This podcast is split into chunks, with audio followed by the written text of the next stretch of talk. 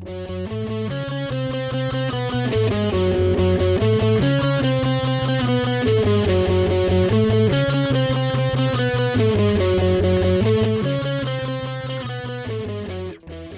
Ju, foi mal a demora. Eu tava na aula de Teoria Antropológica 2, lá na UNB. Que bom que a gente marcou aqui no bar para conversar sobre o Munsa 3. Eu tenho andado cansadinha esse final de semestre. Relaxa, amiga, acabei de chegar aqui também. Pega um copinho de cerveja. Mas sério, eu achei um arraso essa ideia de trazermos para os episódios uma conversa mais contraída sobre algumas de nossas histórias da faculdade. Até porque o Mundaréu, para além de um podcast fruto da parceria entre a Universidade de Brasília e a Unicamp, ele é sobre histórias. Então vai ser ótimo ouvir um pouquinho de alguns alunos de ambas as faculdades. Eu tô animada para ver o que o pessoal vai desenvolver para os outros episódios. Estão pensando em falar sobre extensão, militância, cotas raciais. A galera tá com ideias sensacionais mesmo. Inclusive, dois amigos meus vão dar uma passadinha aqui hoje e super dá pra gente pensar algumas coisas pro episódio. A Mariana Petruccelli faz licenciatura em Ciências Sociais e bacharelado em Antropologia aqui na UNB. E o Bruno é bacharel em Antropologia na Unicamp, lá em Campinas, e tá concluindo mestrado na USP. Os dois desenvolveram PICs na graduação. Poxa, perfeito demais! Essas trocas que a gente tem no bar já me fizeram voltar para casa com reflexões muito boas. Acho que é um ambiente mais descontraído, sei lá. A gente não sente tanto medo de estar errado. Inclusive, olha eles ali. Oi, gente, desculpa a demora. Oizinho, gente, prazer. Eu sou a Raíssa. Oi, pessoal, boa noite. Meu nome é Bruno. Senta aí, gente.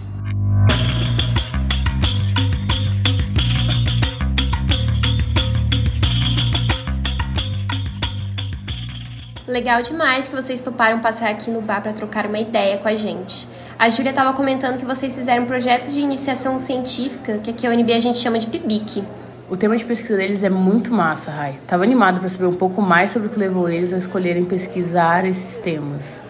É, com a suspensão das aulas de 2020, a professora Rosana Castro, que estava como visitante no departamento de antropologia, criou um grupo de pesquisa sobre epidemias virais.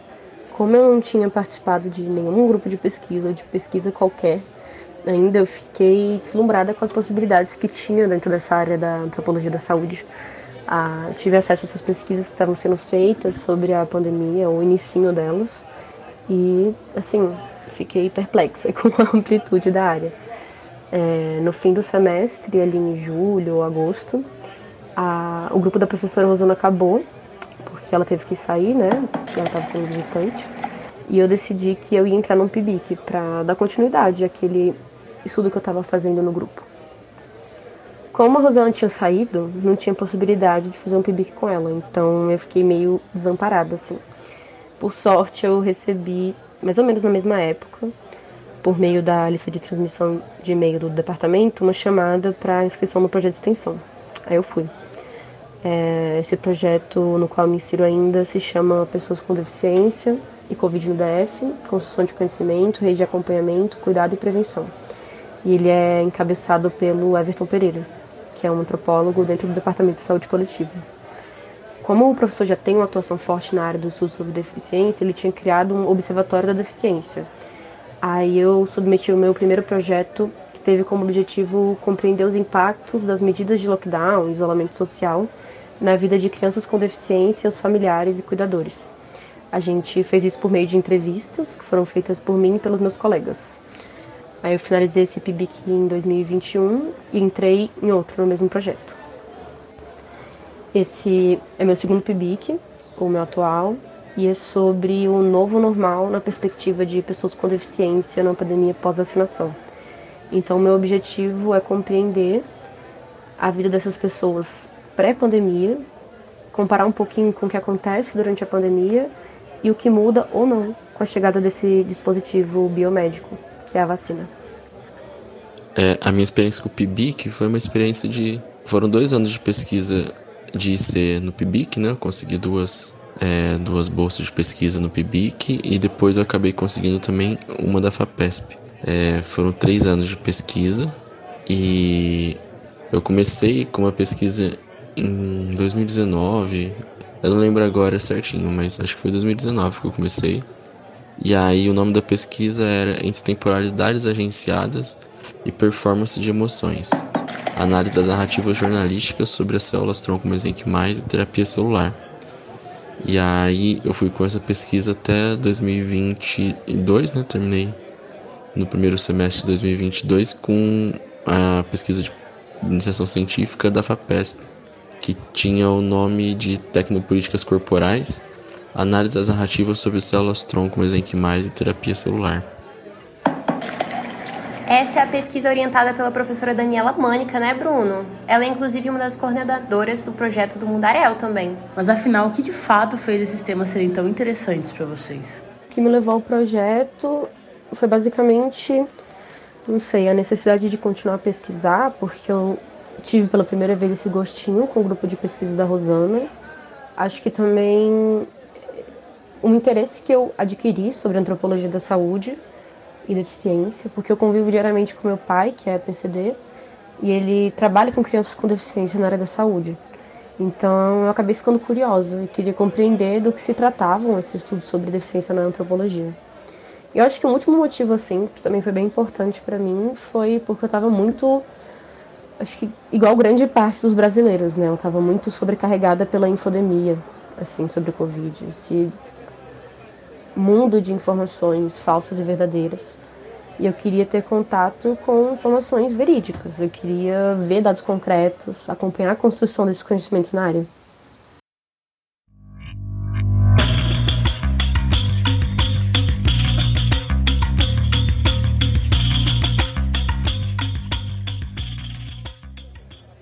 Pois é, massa demais essa parada de você já ter interesse nesse tema, até por conta da história da sua família e tudo mais. E você, Bruno? Sobre o caminho que me levou até esses projetos, foi um caminho bastante errante, assim. Porque eu tava na graduação, assim, tava acho que no meu segundo ano da graduação, acho que talvez começando o segundo ano. E tava ainda bastante dividido, né? Porque nas ciências sociais a gente tem antropologia, sociologia e ciência política. E eu tava, enfim, tinha uma tendência a gostar mais de antropologia pelas primeiras duas disciplinas que eu tinha feito e tal, mas ainda tava bastante sem saber assim que caminho tomar. Mas eu tinha um amigo, o Matheus, que ele era um ano mais adiantado assim na graduação, né? Ele tinha entrado um ano antes de mim na, na Unicamp. E ele também era da antropologia e ele estava fazendo parte de um grupo de pesquisa, que era o, o Labirinto, né? Acho que talvez na época nem tinha esse nome ainda. Porque eu lembro que a gente deu esse nome junto um pouco mais pra frente, lá para pro fim de 2019, por aí. Mas o Labirinto é um laboratório de estudos socioantropológicos sobre tecnologias da vida.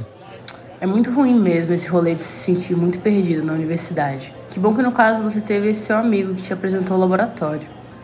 Conheci o laboratório pelo Matheus, né, amigo meu. E na época que eu conheci a Daniela, a Dani tava com uma, um edital, assim, uma, um chamado, assim, para pesquisadores de iniciação científica para compor, assim, para colaborar com a pesquisa dela.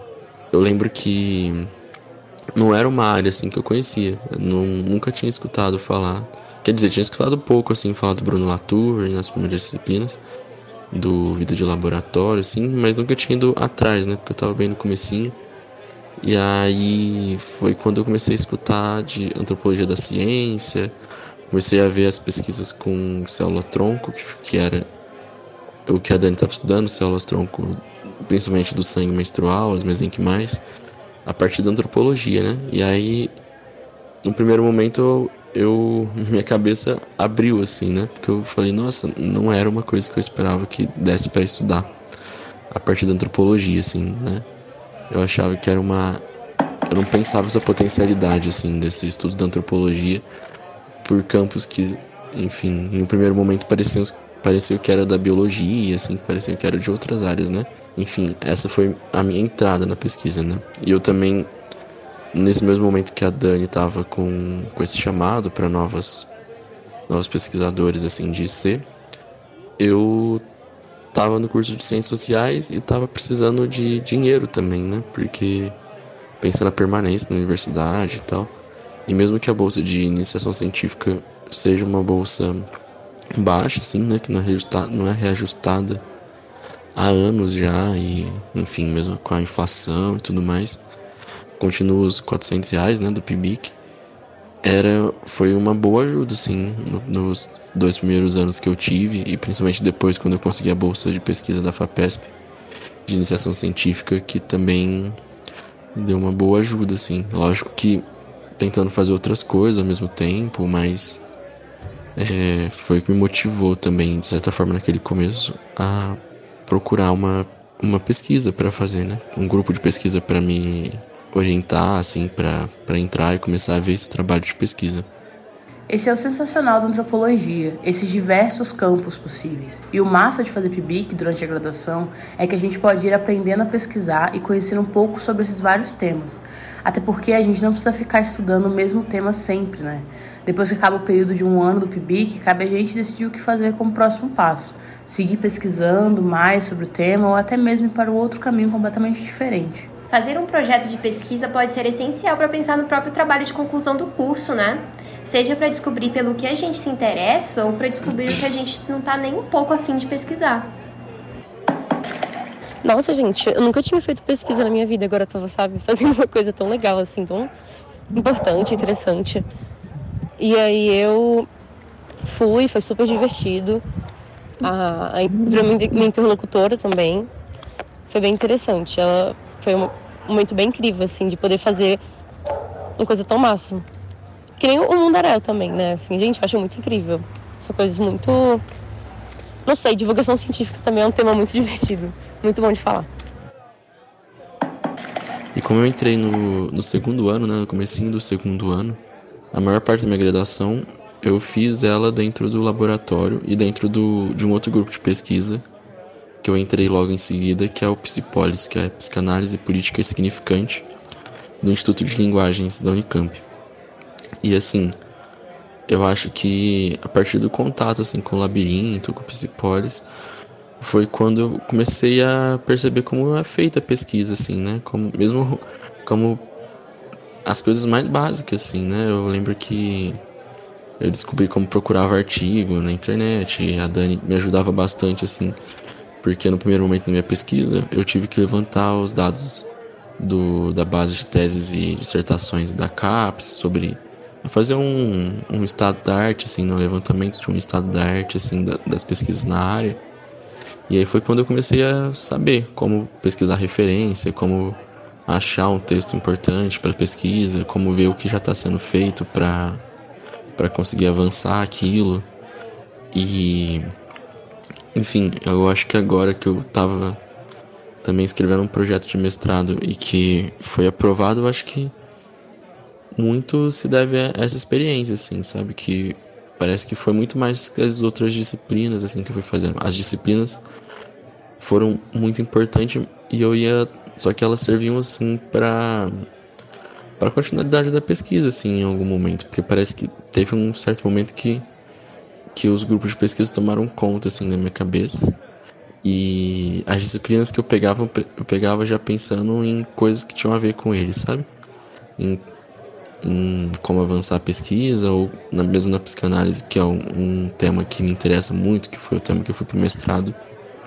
É, sempre fui pegando as disciplinas da antropologia, da sociologia, mesmo algumas disciplinas do Instituto de Linguagens que tivessem a ver com esse interesse assim, de pesquisa mesmo, né? E enfim, acho que esse foi um caminho que, que, que eu fui tomando no projeto, que me levou ao projeto e que, que agora eu tô tomando assim, nesse início de, de pesquisa no mestrado também. Pois é, isso que você falou, Bruna, de que logo nos primeiros momentos da pesquisa você teve que fazer um estado da arte, que é justamente isso de juntar referências, fazer pesquisa bibliográfica, volta aquela parada que a gente estava falando sobre o TCC. Ajuda demais a termos um pouco de noção e prática durante as pesquisas na graduação, sem falar que pesquisa coletiva é outra história, né?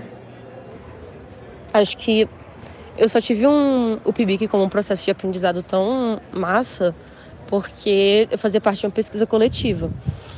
Eu acho que no momento que eu comecei a ler o que os meus amigos escreviam, os meus colegas, a gente começou a discutir, a gente delimitava os problemas juntos, sabe? A gente escrevia e tinha reunião semanal, às vezes quinzenal, e a gente delimitava junto. Aí a gente falava o que a gente estava fazendo, a gente dividia o processo inteiro. E isso para mim foi muito importante, porque eu via que as pessoas também tinham as mesmas inseguranças que eu, e o professor ensinava um e eu aprendia, então era tipo muito, muito massa. E isso, nossa, incrível, sério, incrível. Porque eu lembro que quando eu entrei na faculdade, a galera falava, vai não, porque a vida de pesquisador é muito solitária e não sei o que lá. E eu, nossa, sou muito contra. Hoje em dia eu sou grande defensora da pesquisa coletiva por isso, assim. Porque com o PIBIC, né, a gente começou a dividir. E eu comecei a dividir também isso com as minhas amigas, assim, minhas amigas mais próximas. E a gente ia fazer trabalho final, aí uma mostrava para outra, a gente discutia, falava sobre, virou uma coisa muito, muito maior na minha vida. E aí o PIBIC, então, eu estava sendo orientada pelo meu professor, pelo Everton, tinha a equipe e também tinham as minhas amigas que estavam fazendo PIBICs com outros professores em outros projetos, mas a gente dividindo assim.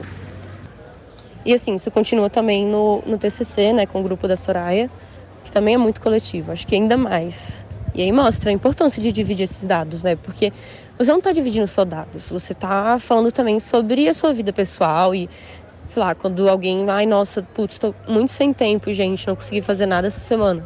Isso também mostra que as pessoas são reais, porque em alguns momentos pode ser uma vida muito competitiva.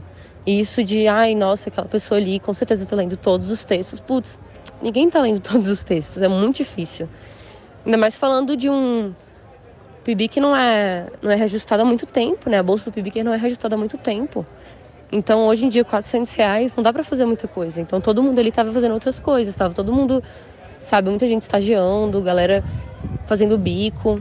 Então, meus amigos estavam ocupados, estavam fazendo outras coisas. E aí chegava um momento que a galera não, não queria mais, né? Sem falar que a gente estava no meio de uma pandemia. Então, tinha, vai, eu achava que eu estava sozinha quando eu ficava uma semana na Maus, trancada. E aí eu percebia que tava muita gente assim também. Tava todo mundo adoecendo mentalmente porque é um, um, uma emergência sanitária, né? Uma pandemia. Tava todo mundo ficando muito mal e eu achava que era só eu. Então esse momento, assim, de poder dividir com as pessoas e poder ouvir que o outro também tem os momentos ruins deles, é muito importante, assim, sabe? Se mostrar suas partes frágeis, enfim, dentro de uma pesquisa, porque para mim é isso também. Na né? antropologia você coloca um pouquinho de você ali sempre, senão você é inteiro. É difícil você também não colocar isso no processo. E aí fazer um processo completamente sozinho, sabe? Eu acho que o a gente, para mim, ficou mais fácil ver um problema, descobrir o que eu queria pesquisar quando eu comecei a me dar no processo também. Porque, enfim, acho que faz sentido. A gente adquire muita experiência massa, né? Além de que, no seu caso, fez você conhecer e se aproximar de pessoas novas e fortalecer novas amizades.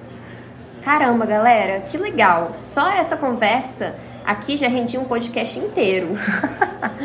Demais, cara. A gente super tinha que tentar organizar mais ou menos desse jeito. Mas enfim, agora vamos pedir outra cerveja e falar sobre outra coisa, por favor.